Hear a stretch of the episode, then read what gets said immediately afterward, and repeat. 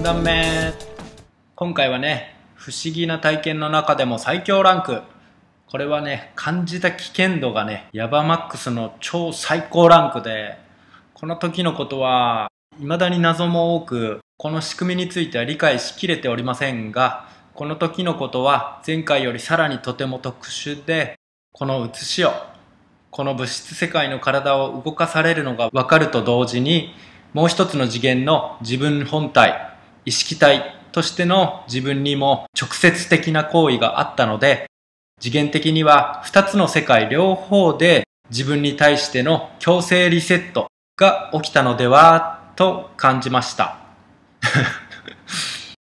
そんな感じの出来事なので未だに理解及ばぬことなのですがあったことをそのままお伝えしていけたらと思います。これもあの団地に住んでいた時の話になります。団地住まいの時は5階だったのですが5階は霊の通り道なんて話も後で誰かに聞かされてねだから変な体験多かったのかなとかもなりましたが、まあ、1話目に述べたようにマインドが悪だったとか波動値低すぎたとか複数の要因が重なっていたのも事実なのではと思います。あの時は季節が冬で寒さもいてついていた日のことになります。そんな寒い日なのに家には暖房器具がなくてね 寒すぎたので自分は布団にくるまりながらくるまりながらゲームしたり本を読んだりしていたんですね。でいつの間にか寝落ちしそうになったのでじゃあ寝るかとね電気を消して寝入ろうとしたんですね。そうしてしばらくするとまたいつもの金縛りが始まりました。でも今回は本当に違いました。始まった瞬間に感覚値が自分に告げます。命危険。存在危険。消滅危機。本当にマックス超えたやばいの来たってね。わかりましたね。毎度のように今度のはやばいっていうね。不安の波が高くなってはいたのですが今回のは今まで感じてきたものをはるかに量が超越するインスピレーションが走りました。えー、なんだろうってね、すっごい不安で、今までの体験から、毎度ね、理解を超えた恐怖には見舞われるけど、命をなくされるとか、直接的にどうこうされるというのはないってね、思い込んでいたんで、確かにね、スーパーヤバい警報が発令したんですけど、まあ最初のうちはもうどうしようもないじゃんってね、何をどうするのさと思ってね、油断してました。すると、ものすごい寒いのに、徐々に左足の先から外の空気に触れている寒さが感じられたんです。それはやがて左足の側面全体、左の腕、左半身側面全体に触れて、徐々にね、包み込んでくるんですよね。うわぁ、何この寒さってね。そんな外の空気が触れてるわけはないと思うんであれ布団の中にいてこんなこと起きえないよなと思ってね不思議に感じてたんですねこの寒さはでも冬の冷たさだなこれ外の空気そのまんまだあれ？と思って。家の中で寝てるのにな。あれ？なんだこれ？って。ねと感じ始めた瞬間にはズズってね。さらに左側に体が引っ張られる感覚があったんですね。さらにズズズってね。どんどんどんどんねあの抗えない力でね体全体を左へ左へとね何かが引っ張るのが分かったんですで感覚値はねさらに警報を鳴らし続けますね命危険存在危険 消滅危機ってね それがあると同時に意識体としての自分が理解する現状は、大きな手に意識体としての丸い自分っていうのも掴まれていて握られているんですよね。この世の体の方は物質であるはずの部屋の壁を通り抜けて外に向かって引っ張られているのがわかりますし、一瞬で猛烈な不安とパニックが起こりましたね。うわあ、殺される抹殺される登録抹消ななんだこれってね。この世の体も壁を通り抜けて物理的法則下にないそんなわけないだろう。なんなんだ今回のはってね。思いっきりもがいても、ずるずるとね、体が左へ左へと引っ張られて、ついにはね、左半身すべてが外の霊気を感じ取ったんですね。その時、この世の体は団地の5階の平面の端の端で背骨でね、体の中心である背骨でもってぐらぐらとね、バランスをとっているのが分かりましたね。体が落ちそう。やばいやばい。落とされる。こうやって自殺みたいにするんだなとかね。そういうのが走りました。で、またその時同時に意識体としての自分には大きな赤い手につかまれているビジョンがあり、これが今回の正体だってね、認識しました。体は落とされそうだし、意識体、ね、本当の自分も引っ張られてるし、必死の抵抗をし始めましたね。感覚値は圧倒的すぎてかなわない。ね、大きな赤い手の力量も知らせてくれるので、もはや絶望的でしたね。しかし、同時に感覚値では、生きたければもがけ全力でもがくしかないってね、インスピレーションみたいなものでわかるので、ここに来てやっともう全身全霊でもがくという行為に至りました。すると大きな赤い手は体を引っ張りながらね、意識体の自分を握りつぶそうとするんですよね。ダメだ潰されるわあ、負けるかよってね。やばい強すぎる潰されるっけ破けされる負けるかっつってね。で、ギューってね、赤い手はさらにね、握りしめてくるんですよね。思いましたよね。相手の力半端ない。勝てない。でも、最後のインスピレーションの光が、やっぱり、生きたければもがけっていうのが来てね。うわぁ、そうだよな。誰がお前なんかに負けるかようわ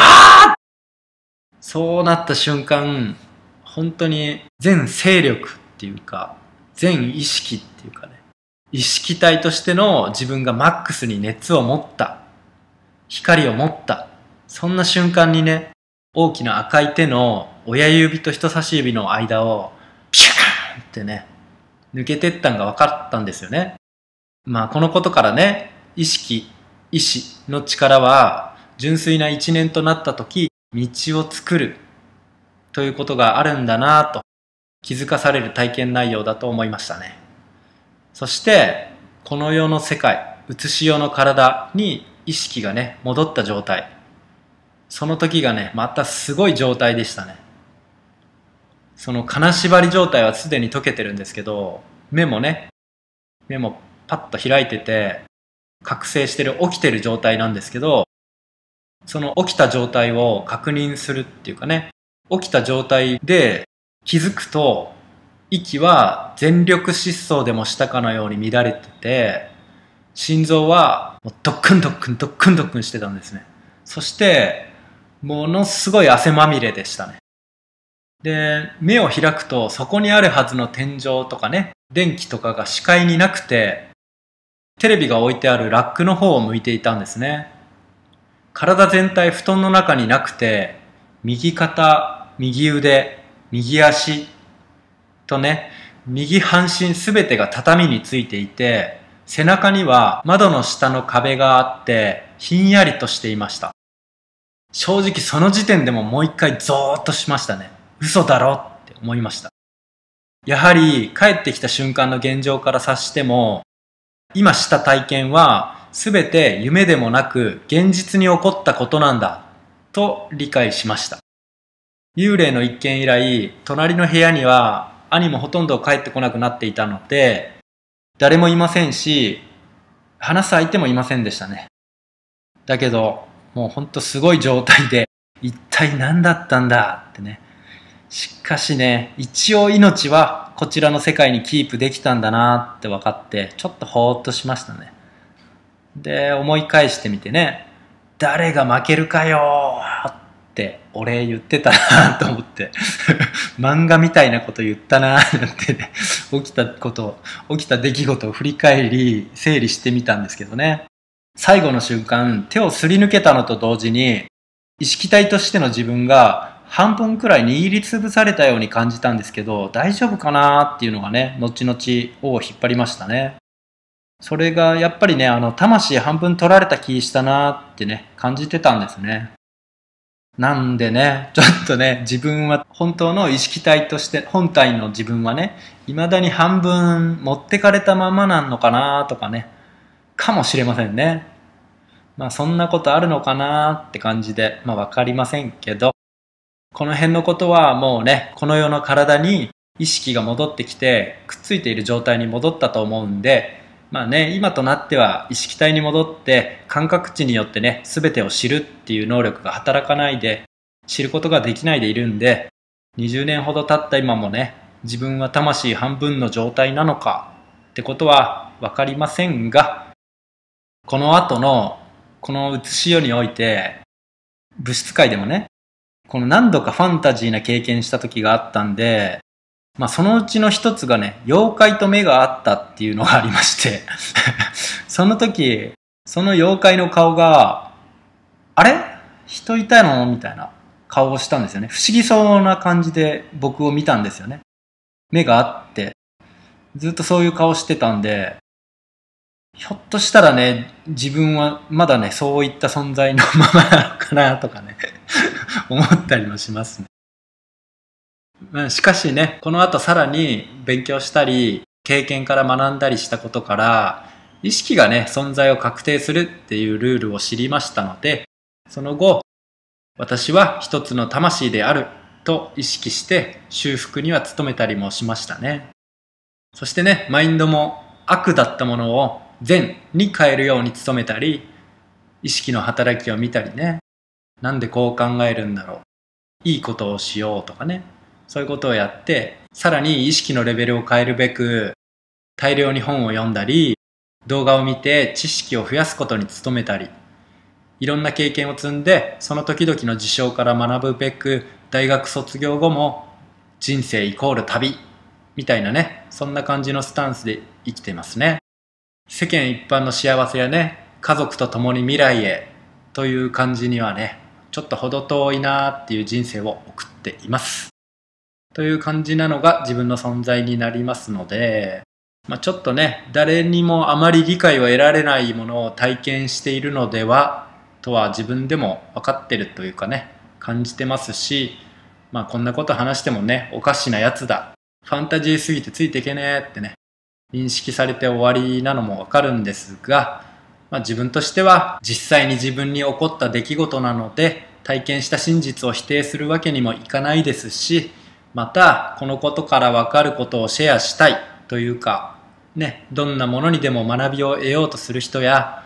このような不思議なことを理解できるそのような人に向けて発信をしなきゃだよなって感じでね動画を作っております。自分でもね20年も経つとねあれは本当だったのかなとね勘ぐりたくなるほど不可思議な出来事でした。あなたはこの話が本当にあったことだと思いますか？まあね、信じてほしいとかね、そういったエゴをぶつけることはありませんが、どんだけね、行いや想念が悪かったら、こんなこと起きるんだよってね、馬鹿にされても仕方がないんですけど、まあ、できればね、こういった世界も本当にあるのかなくらいには捉えてもらって、そういったね、不思議ワールド、 wonderful world、 wonderful ってね、あの、 wonder が full、不思議が満ち足りたってことですよね。ワンダフルワールドも隣に並行してあるのかもなぁとね。といった感じで捉えてもらえたら、まあいつのシーンになるのかハテナですが、このお話にインスピレーションを得て、違う世界に行った瞬間にね、スタートダッシュが効くというか、マインドやその働きを助けることもあるかもしれない。ね、決して惑わしたくてね、この話をしたのではなくて、全身上により発信されたものだとは思われたいと思います。